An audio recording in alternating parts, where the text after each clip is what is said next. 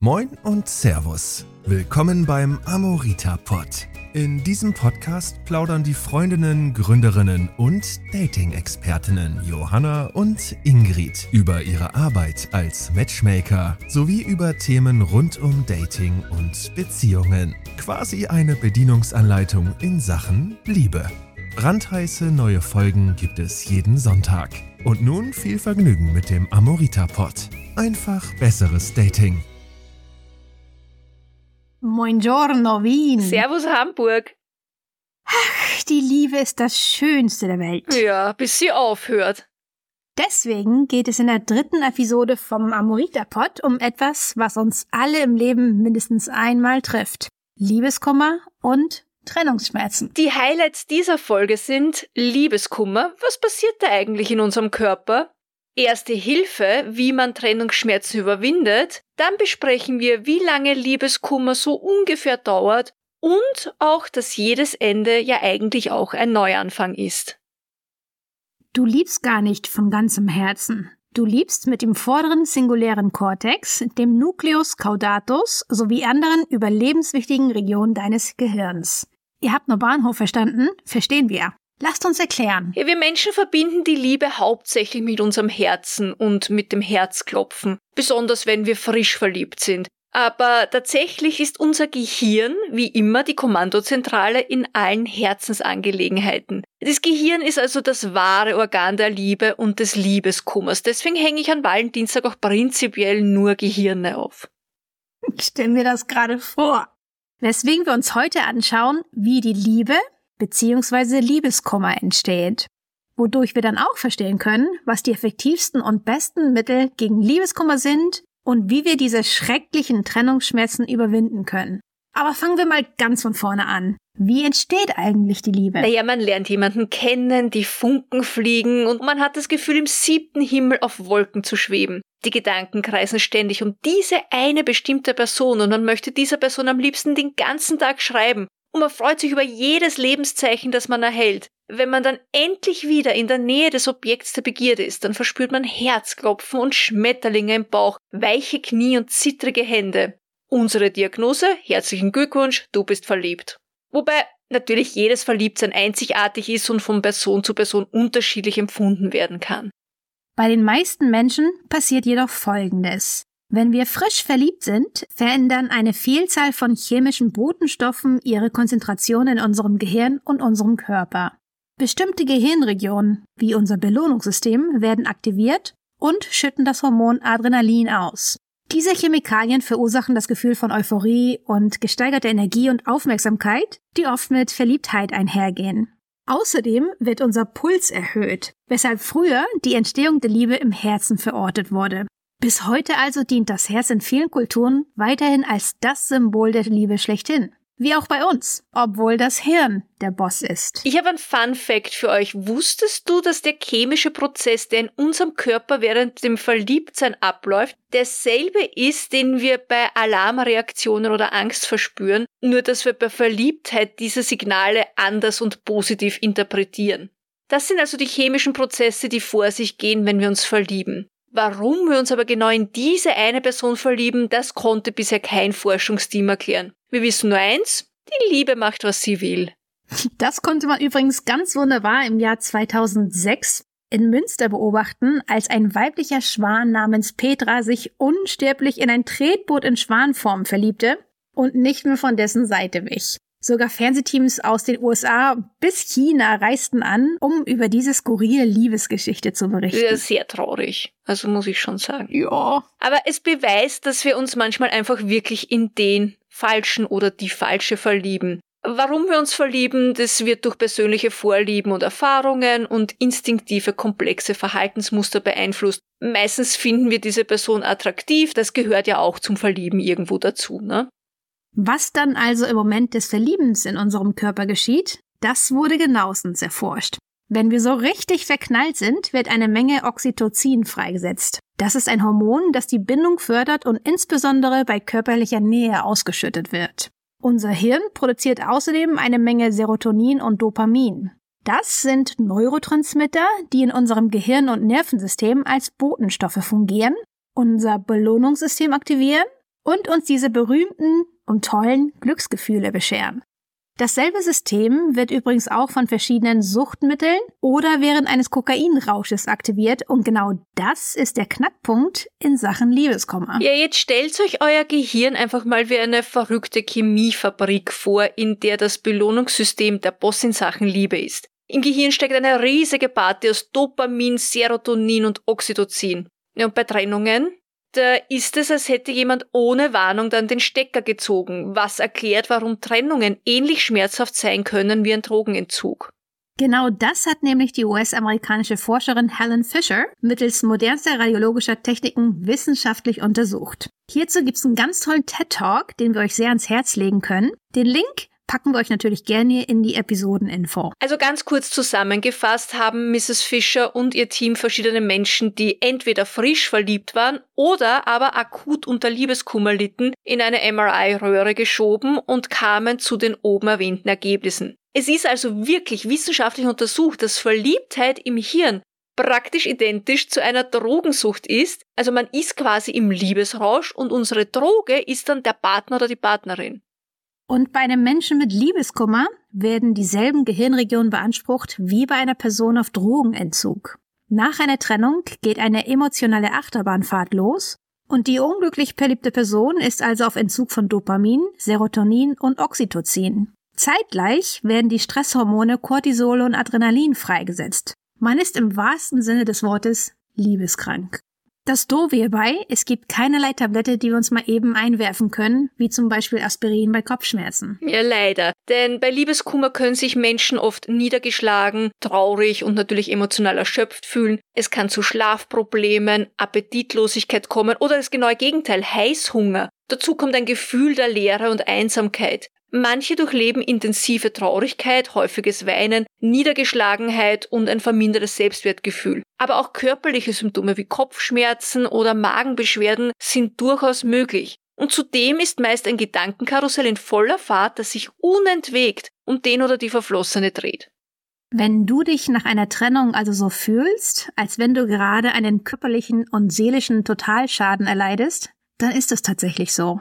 Du durchlebst einen biochemischen Liebeskummer-Cocktail aus Hormon- und Neurotransmittern und dein Körper ist maximal verkatert. Ja, leider wird in unserer heutigen Gesellschaft Liebeskummer sehr belächelt. Es ist, als sei das nämlich kein ernstzunehmender Ausnahmezustand, der unser ganzes Leben auf den Kopf stellen kann. Liebeskummer wird im besten Fall Jugendlichen oder eventuell noch jungen Erwachsenen gewährt, also Menschen, die noch am Anfang ihres Liebeslebens stehen. Als erwachsene Person sollte man bitte über Liebeskummer stehen oder möglichst schnell und ohne viel Aufriss drüber hinwegkommen. Aber jetzt mal ehrlich, ist das fair?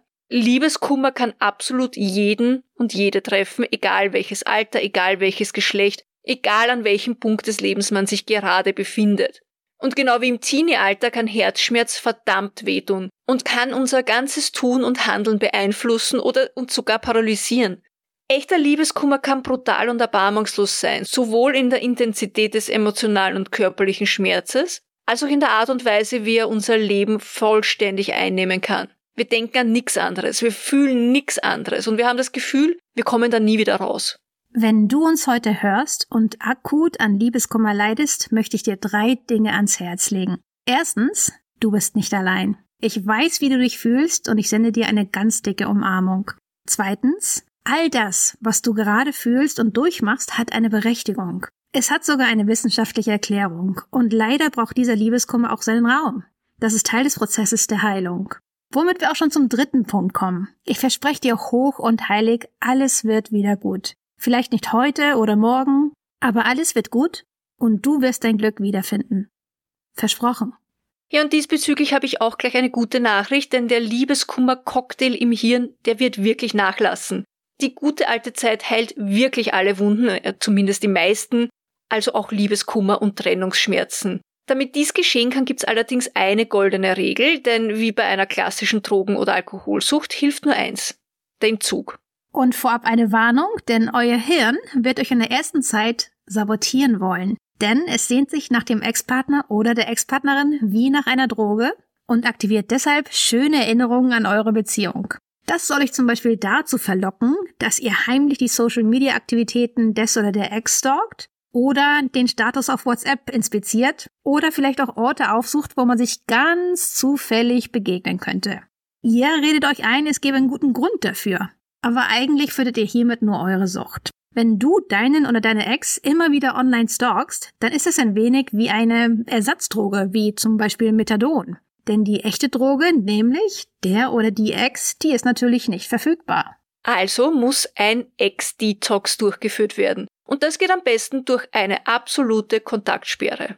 Denn Menschen mit Liebeskummer, die sind sich oftmals nicht bewusst, was da gerade in ihrem Hirn und Körper passiert. Die sind sich auch nicht bewusst, dass ihre Sucht sie immer wieder zu dem oder der Ex treiben wird. Die scheinbar harmlose WhatsApp-Nachricht an den Ex, ich mein, was soll schon passieren? Was passiert ist, dass du tiefer in den Liebeskummer gezogen wirst. Der erste Schritt ist also, sich klar zu machen, warum eine Kontaktsperre wichtig ist. Und zwar für deine emotionale Heilung, damit die Wunde heilen kann. Und dann geht's ans Eingemachte. Sofern möglich ist es wirklich ein feiner Zug, dem Ex oder der Ex kurz und knapp, ich wiederhole, kurz und knapp zu informieren, dass du dich zurückziehen wirst. Lass dich bitte nicht in weitere Gespräche reinziehen. Und jetzt gibt's zwei Möglichkeiten. Entweder du bist super diszipliniert und der innere Schweinehund kann dich mal, naja, dann ist ja alles fein. Du ziehst deine Kontaktsperre durch und alles ist gut. Wenn du aber wie ich bist und weißt, dass du seinen WhatsApp-Status stalken oder im Anfall der Sehnsucht eine Nachricht schreiben könntest, dann blockier die Person lieber und, für die ganz Schwachen oder Rigorosen, lösch die Nummer. Das wird sich im ersten Moment super krass, aber auch super befreiend anfühlen. Ich habe all dies tatsächlich auf die harte Tour lernen müssen. Nach einer toxischen Beziehung kam ich nie wirklich von meinem Ex los. Ein ganzes Jahr lang hatten wir immer mal wieder Kontakt, mal von seiner, mal von meiner Seite aus, was mich natürlich jedes Mal extrem zurückwarf und ich immer wieder auf Los in Sachen Liebeskummer landete. Erst als ich ihn blockierte und die Nummer gelöscht hatte, kam ich innerlich zur Ruhe. Die ersten Tage und Woche waren verdammt hart, aber langsam lüftete sich der Nebel um mein Herz und ich konnte wieder klar denken. Ohne die besagte Kontaktsperre würde ich wohl noch heute, Jahre später, von ihm Nachrichten erhalten. Was mir ansonsten auch half, war, dass ich wie ein Gefängnisinsasse Striche malte und damit die Tage zählte. Ich hatte zu diesem Zeitpunkt einen alten Nachttisch direkt neben meinem Bett stehen und habe die Striche mit einem Edding auf den Tisch gemalt. Ja, echt? Ja, wirklich. Mann war ich stolz, als ich die erste Woche zusammen hatte und nach dem ersten Monat erst. Wenn ich dann merkte, dass ich langsam wieder schwach wurde, schaute ich meine Strichlein an und sah, wie verdammt weit ich inzwischen gekommen war. Und ich wusste, dass ich einen Teufel tun würde und nochmal von vorne anfangen würde. Hast du den noch, den Nachttisch? Den habe ich tatsächlich noch. Den habe ich inzwischen übergemalt. Er ist jetzt ganz schwarz, pechschwarz und steht bei mir draußen auf dem Balkon. Und immer wenn ich ihn sehe, muss ich grinsen. ja, den gibt's. Und sollte es irgendwann nochmal so weit kommen, ähm, würde ich ihn sicherlich wieder verschandeln. Ja, dann kannst du wieder mit Weiß anfangen. Genau, ne? genau. Schon ein bisschen different. Nein, das wird nicht geschehen, weil inzwischen bin ich natürlich gewachsen und inzwischen weiß ich, wie ich Liebeskummer umgehe und inzwischen weiß ich auch, dass eine Kontaktsperre wirklich der heilige Gral ist. Sehr gut. Ihr da draußen müsst natürlich nicht unbedingt eure Möbel verschandeln, verstehe ich. Ein Zettel am Kühlschrank, der kann es natürlich auch tun. Aber ein optischer Beweis, wie ihr dieser Sucht nach dem Ex die Stirn zeigt, kann definitiv helfen. Es ist ja auch ein bisschen gemein, weil in der heutigen Zeit des Internets und der sozialen Medien kann Liebeskummer noch komplizierter und schmerzhafter sein. Die Versuchung, den Ex-Partner oder die Ex-Partnerin zu stalken, ist wirklich riesig. Es ist halt leider auch so einfach, heimlich den WhatsApp-Status zu checken oder zu schauen, wann war die Person zuletzt online. Mit Argusaugen alle Facebook- und Instagram-Aktivitäten ausspionieren. Man möchte wissen, was der oder die Ex postet oder ob es neue, naja, Freundschaften gibt. Einige verfallen sogar in ein regelrechtes Cyberstalking, indem sie Fake-Accounts erstellen, nur um unauffällig beobachten zu können. Gesund ist das natürlich nicht und diese ständige digitale Präsenz des Ex-Partners kann den Heilungsprozess erheblich erschweren. Die Kontaktsperre gilt also auch, nein, was heißt also auch, ich würde mal sagen, besonders für die sozialen Medien. Ja. Wenn Beziehungen in die Brüche gehen, dann ist das natürlich selten schön. Doch seitdem es Facebook gibt, ist das berühmt-berüchtigte Lass uns Freunde bleiben leider keine hohle Phrase mehr. Was in Sachen Liebeskummer zu einem Problem wird. Es ist interessant. Wusstet ihr, dass es nämlich tatsächlich Studien gibt, die zeigen, wie Social Media unser Liebesleben beeinflussen? Zum Beispiel hat die Psychologin Tara Marshall untersucht, wie sich Facebook auf frisch getrennte auswirkt. Also sie befragte, ich glaube, circa 500 Personen, die sich gerade getrennt hatten, über ihr Verhalten auf Facebook und wie sie sich fühlten. Und es ging darum, wie stark sie unter der Trennung litten und wie sehr sich ihr Leben geändert hat. Und das Ergebnis, naja, diejenigen, die weiterhin mit ihrem Ex auf Facebook befreundet waren, die hatten es wirklich deutlich schwerer, über die Trennung hinwegzukommen. Je öfter sie die Profile ihrer Ex-Partner checkten, desto größer war der Kummer. Etwa ein Drittel der Probanden tendierte hingegen dazu, den Ex-Partner regelrecht zu stalken, schreibt Marshall in ihrer Studie. Und äh, den Link zu dieser Studie packen wir natürlich wie immer in die Show Notes.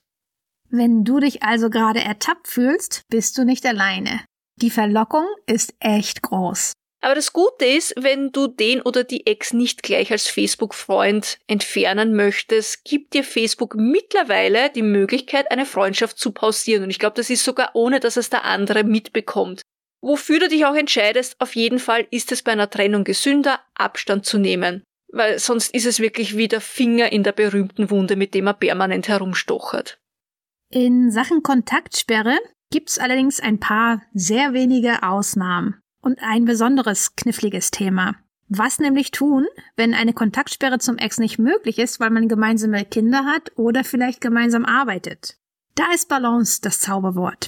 Wenn ihr gemeinsame Kinder habt oder zusammenarbeitet, sieht die Kontaktsperre anders aus. Es geht darum, einen Weg zu finden, wie ihr professionell und respektvoll miteinander umgeht, ohne eure persönlichen Emotionen ins Spiel zu bringen. Wenn Kinder im Spiel sind, konzentriert euch auf eure Elternrolle. Die Kommunikation zwischen euch sollte sich nur auf die Kinder und deren Bedürfnisse beschränken. Persönliche Themen oder gar alte Streitigkeiten sollten vermieden werden. Denkt dran, das Wohl eurer Kinder sollte immer im Vordergrund stehen. Und im Beruf? Professionalität ist das A und O. Versucht eure Interaktion auf die Arbeit zu beschränken und lasst private Angelegenheiten außen vor. Es kann vielleicht helfen, klare Grenzen zu setzen und sich vielleicht auf einige bestimmte Kommunikationswege, wie zum Beispiel E-Mail, zu beschränken und diese rein beruflich zu nutzen. Natürlich ist all das nicht einfach, aber es ist machbar und denkt dran. Es geht hier nicht nur um euer Wohlbefinden, sondern auch um das eurer Kinder und um ein produktives Arbeitsumfeld. Es ist ganz klar eine Herausforderung, aber mit der richtigen Einstellung und klaren Grenzen ist es ein wichtiger Schritt in Richtung Heilung und vielleicht auch neues Glück. Ja, das war jetzt auch schon mal das Gröbste in Sachen Kontaktsperre. Ich habe in Sachen Liebeskummer noch einen weiteren Geheimtipp. Schreibt mal eine Shitlist auf. Also eine Liste, auf der ihr alles eintragt, was in eurer Beziehung so richtig scheiße war. Euer Worst of, sozusagen, mit allen schlechten Erinnerungen. Das klingt jetzt im ersten Moment vielleicht extrem verbittert, aber so meine ich das gar nicht. Nach einer Trennung und besonders in der ersten Phase des Liebeskummers neigt man leider dazu, den Ex-Partner zu idealisieren und diese Shitlist holt einen ganz schnell wieder auf den Boden der Tatsachen zurück. Am besten hat man diese Liste sogar am Handy parat, weil wenn man dann nämlich geneigt ist, eine kleine WhatsApp zu versenden, schaut man auf seine Shitlist und hoffentlich wird man sofort wieder auf den Boden der Tatsachen geholt. So, ich habe jetzt tatsächlich noch eine Shitliste einer früheren Beziehung, die ich nie gelöscht hatte. Und ich könnte jetzt ein paar Details daraus vorlesen.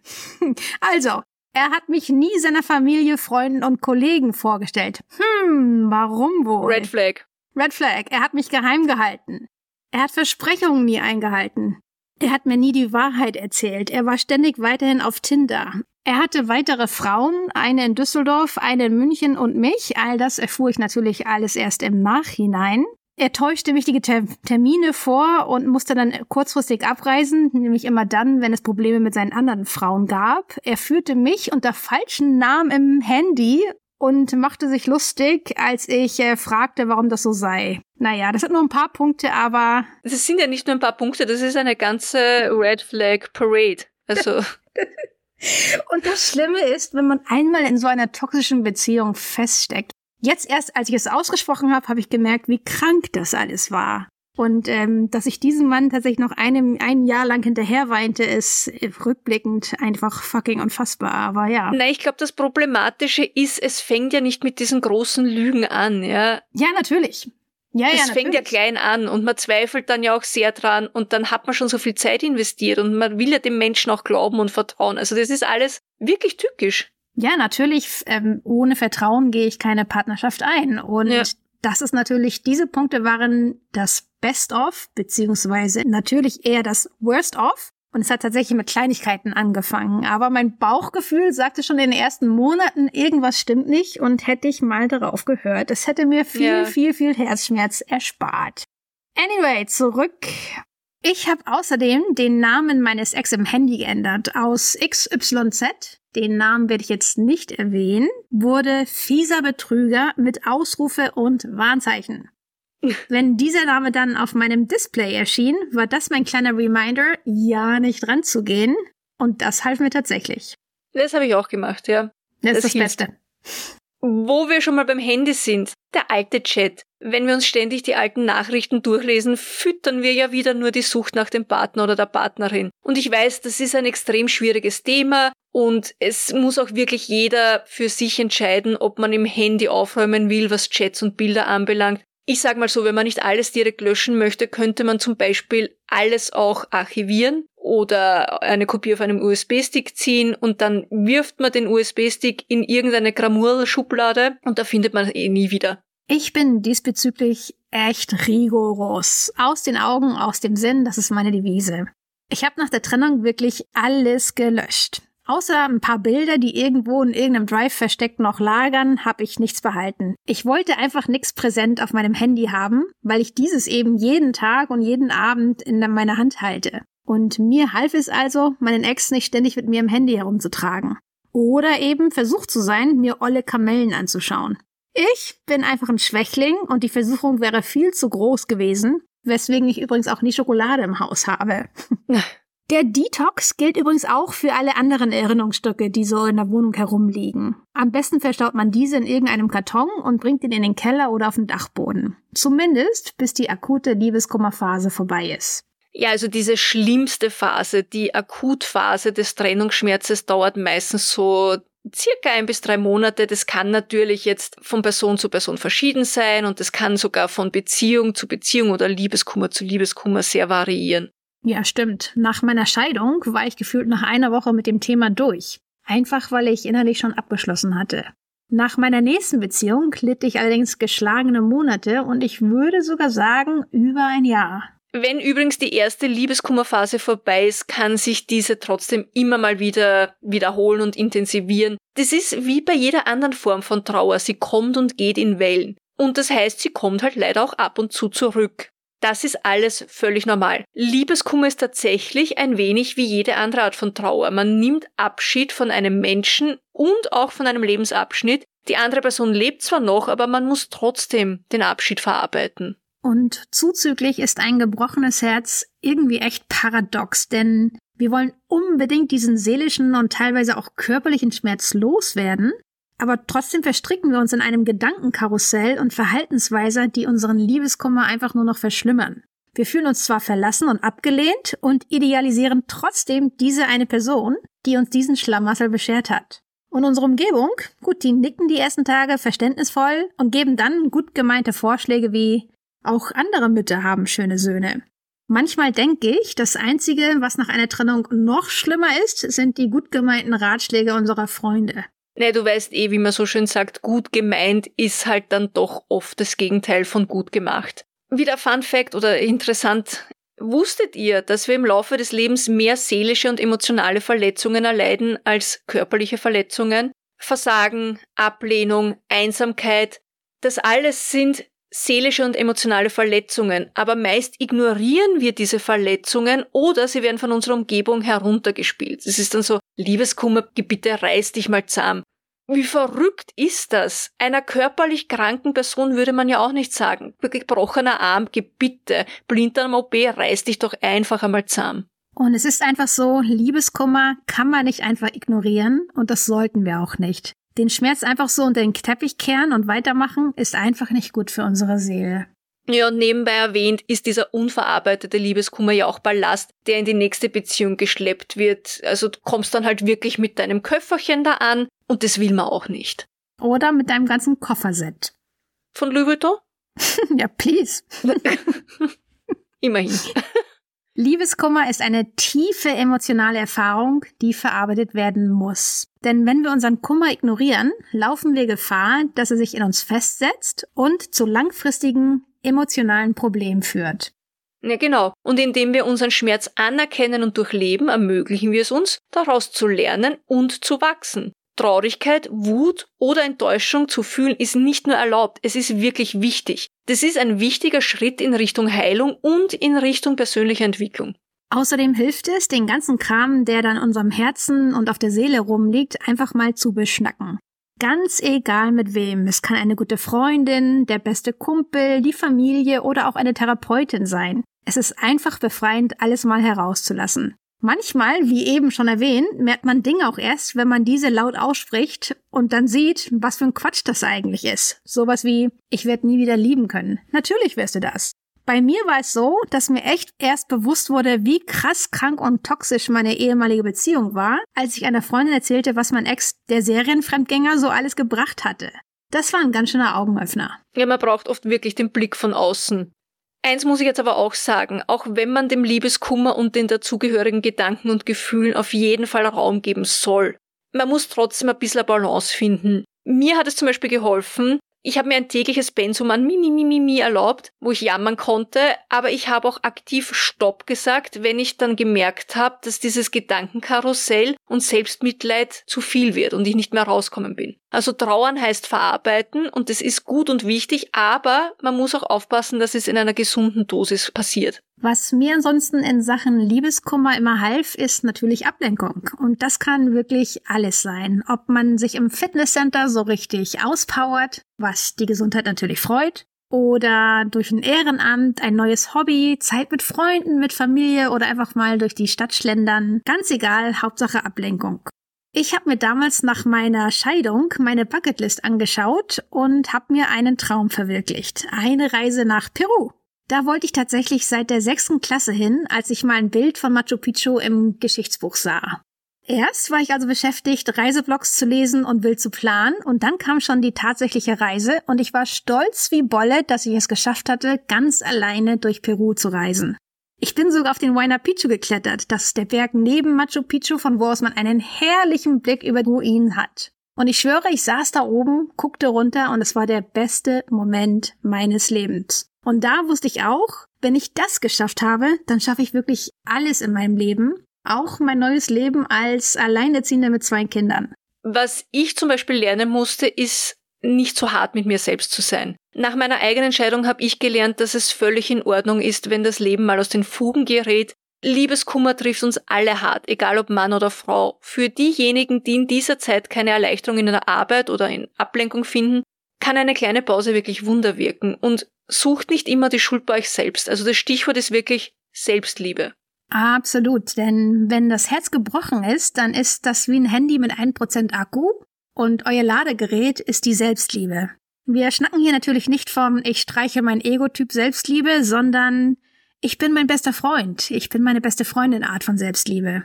Mein eigenes Rezept für Selbstliebe wäre zum Beispiel eine Tasse Akzeptanz, zwei Esslöffel Selbstmitgefühl, eine Schüssel voller persönlicher Stärken, eine Prise Humor, drei Tropfen Grenzen setzen, ein Hauch von Vergebung oder eine Handvoll Dankbarkeit, ein großer Eimer Selbstfürsorgeaktivitäten und ein Bund frische positive Gedanken. Dieses Rezept kannst du natürlich nach Belieben anpassen oder füge zusätzliche Zutaten hinzu, die speziell für dich wohltuend sind. Und akzeptiere dich mit all deinen Ecken, Kanten und Besonderheiten. Niemand ist perfekt und das ist völlig in Ordnung. Und denk dran, wenn eine Liebe zerbricht, heißt das niemals nie, dass du nicht liebenswert bist. Es hat diesmal aus welchen Gründen leider einfach nicht gepasst. Ja, und ansonsten schadet in Sachen Selbstliebe der berühmte Friseurbesuch auch nicht. Oder ein Tag im Spa oder ein Besuch beim Masseur. Schokolade in illegalen Mengen, dein Lieblingsessen oder ein kleiner Shoppingtrip. Alles, was gut tut, ist auch gut in dem Moment.